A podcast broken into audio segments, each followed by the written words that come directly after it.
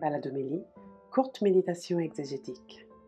Bonjour, bienvenue pour ce quart d'heure d'exégèse hebdomadaire. Je suis le Père Éric Morin du diocèse de Paris, du service biblique Évangile et Vie, et je vous propose de méditer ensemble sur les textes de dimanche prochain, sixième dimanche du temps ordinaire, le 6 février 2022. Dans la première lecture, nous avons un extrait du prophète Jérémie, un texte qui est en deux temps, un oracle en deux temps, euh, une manière d'inviter à mettre la foi euh, dans le Seigneur. Maudit soit l'homme qui met sa foi dans un mortel, béni soit l'homme qui, met sa foi dans le Seigneur. Euh, on ne peut pas dire qu'il s'agisse de malédiction, bénédiction, ce serait malvenu. Il s'agit de lamentation et de bénédiction. Euh, lamentation parce que un homme qui met pas sa foi sur, dans le Seigneur est comme un homme déjà mort sur lequel on peut d'ores et déjà exprimer une lamentation. Bénédiction, bien dire, parce que celui qui met sa foi dans le Seigneur va pouvoir euh, accueillir la bonne parole de Dieu qui dit bien notre vie, qui la dit mieux, qui la dit plus belle que nous-mêmes. Donc c'est un oracle en deux temps pour inviter à faire confiance au Seigneur. Et l'image qui revient pour euh, mettre cela en avant, c'est une image végétale. Euh, l'arbre est planté soit dans une terre aride et donc ne peut pas porter de fruits, ne voit pas le bonheur selon le texte de Jérémie, ou bien c'est un homme euh, planté près d'un cours d'eau, et du coup il ne craint pas la chaleur, son feuillage reste vert, et il ne manque pas de porter de fruits. Voilà une image simple pour dire ce que c'est que la proximité avec la parole de Dieu. Le vocabulaire et la théologie ne manquent pas d'avoir des points d'assonance, des points de contact avec le livre du Deutéronome. On peut penser notamment au chapitre 30, Je mets devant toi le bonheur et le malheur, la vie et la mort, tu choisiras la vie.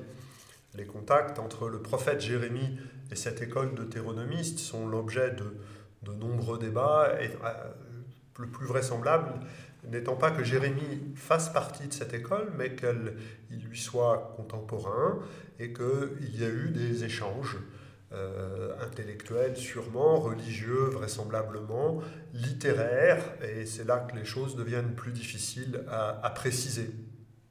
En tout cas, euh, le texte de Jérémie ici invite donc à faire un choix, un peu de la même nature euh, que le livre du Deutéronome.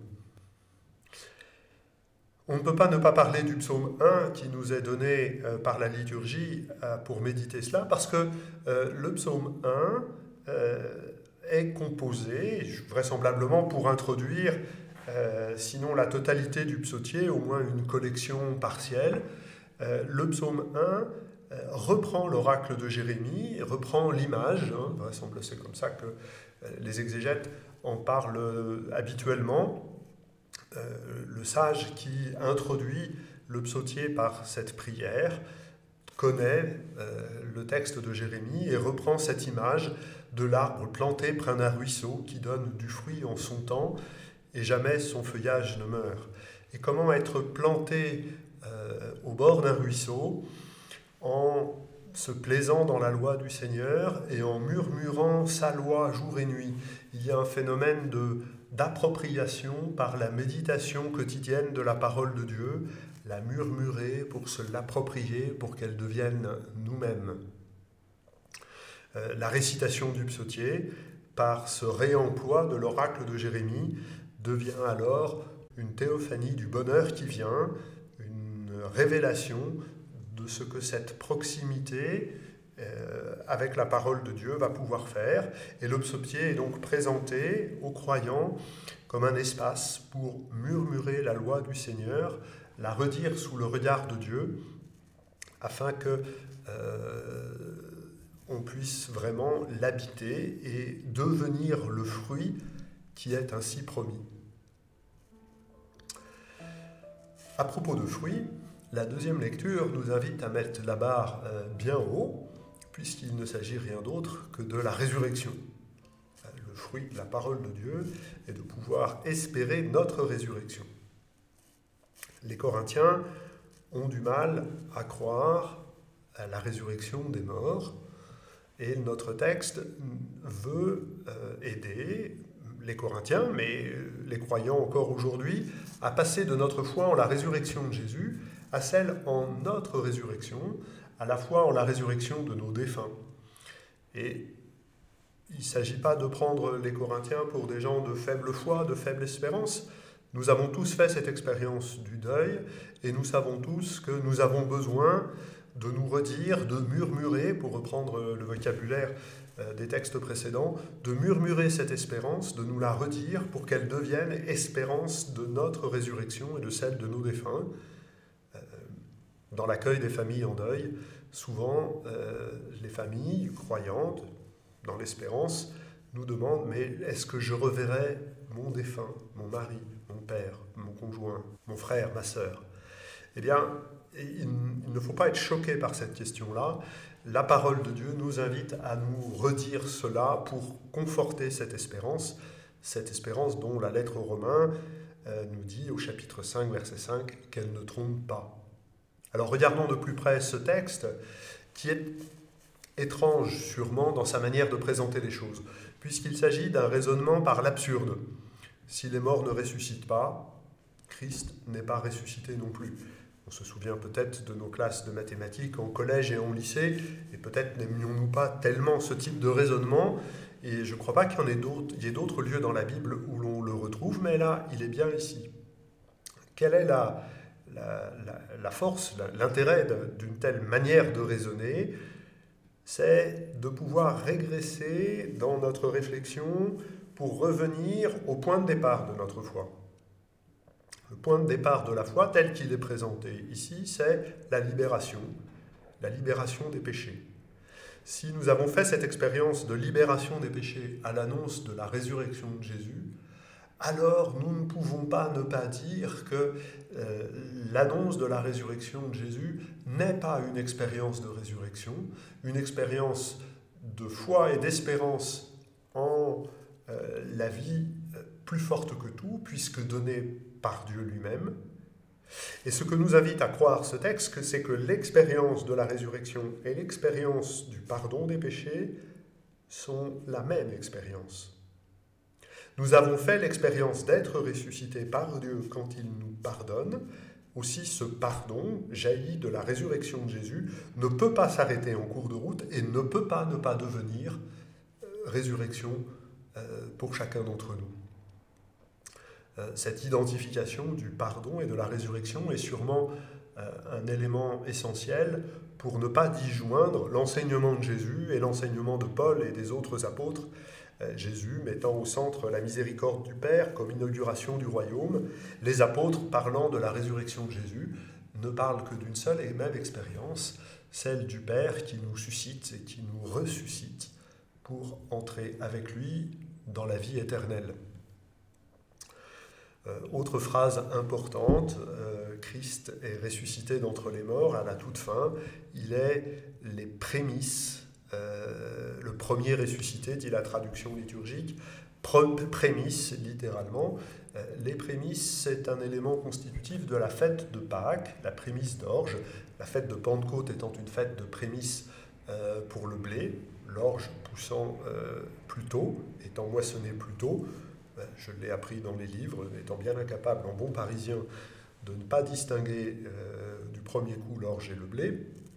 Mais euh, la fête de Pâques, euh, de même qu'il y a l'agneau pascal, qu'il y a les pains sans levain, qu'il y a les herbes amères, la fête de Pâques comporte aussi une offrande d'une gerbe d'orge appelée les prémices, et cette gerbe d'orge est offerte le premier jour de la semaine de la fête des pains sans levain, donc le dimanche après la fête de Pâques. Et vous voyez que la chronologie euh, correspond euh, exactement, puisque le Christ, ressuscité le premier jour de la semaine, le dimanche après la fête de Pâques, dans la, semaine des pains sans levain, eh bien les prémices.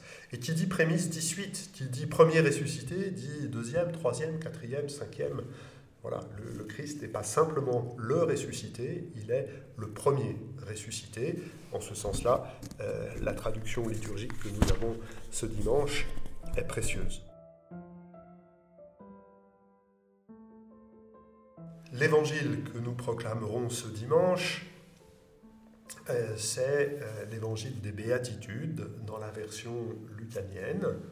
Euh, et nous avons quatre fois le mot heureux, pauvres, eux qui avez faim maintenant, heureux vous qui pleurez maintenant, heureux êtes-vous quand les hommes vous haïssent et vous excluent, et, auxquels correspondent quatre lamentations, on l'a expliqué tout à l'heure, euh, lamentations pour ceux qui sont repus, pour ceux qui rient, euh, pour, ceux qui, pour ceux dont on dit du bien. Donc on retrouve bien exactement le même schéma euh, du livre de Jérémie proclamé euh, en première lecture. On voit donc bien que la teneur est assez différente du texte de l'Évangile selon Matthieu, que l'on proclame notamment euh, à la Toussaint ou en d'autres occasions. Ce, ce texte-là apparaît du coup comme étant un commentaire du livre d'Isaïe au chapitre 61, le passage que Jésus proclame dans la synagogue de Nazareth, tel que Luc euh, nous raconte cela au chapitre 4. Euh, de fait, on retrouve euh, les pauvres à qui il faut annoncer l'évangile, les endeuillés à qui il faut porter la consolation. On retrouve la nécessité de la justice, laquelle est fortement soulignée dans nos deux textes. voilà, donc est-ce à dire que les béatitudes sont euh, une version plus longue de la brève homélie euh, rapportée dans la synagogue de Nazareth Rappelez-vous, euh, aujourd'hui s'accomplit pour vous cette parole.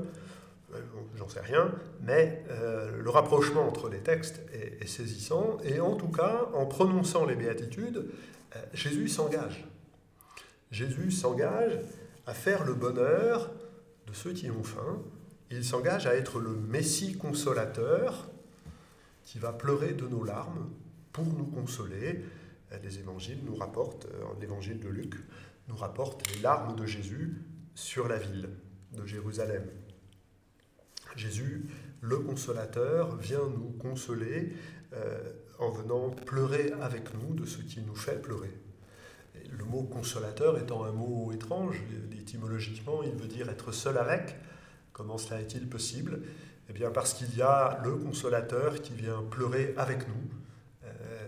Euh, n'efface pas tout toute seul, il est simplement là. Autre détail singulier de cette version de Saint Luc euh, de la proclamation des béatitudes, il nous est dit au début du texte qu'elle n'a pas lieu sur une montagne, comme dans l'évangile selon Matthieu, mais dans la plaine. Jésus parle comme un prophète. Il ne parle pas comme dans l'évangile de Matthieu comme venant proclamer euh, un nouvel état juridique, euh, les béatitudes introduisant le sermon sur la montagne pour dire la loi du royaume, hein. mais il offre un enseignement prophétique dans la plaine euh, tout au long de son ministère, qui dure selon les indications de Luc à peu près un an, et il vient ainsi accorder une année de bienfaits de la part du Seigneur par l'annonce de ces béatitudes qui, dans l'évangile de Luc comme dans l'évangile de Matthieu, apparaissent comme étant euh, le socle inaugural euh, de tout son enseignement et de tout ce que Jésus a pu dire aux foules. Voilà quelques éléments de réflexion pour nous aider à, méditer ces textes et à, les proclamer et à les annoncer, à les offrir à nos frères et à nos communautés. Merci à toutes celles qui permettent euh, de faire ce travail. À bientôt.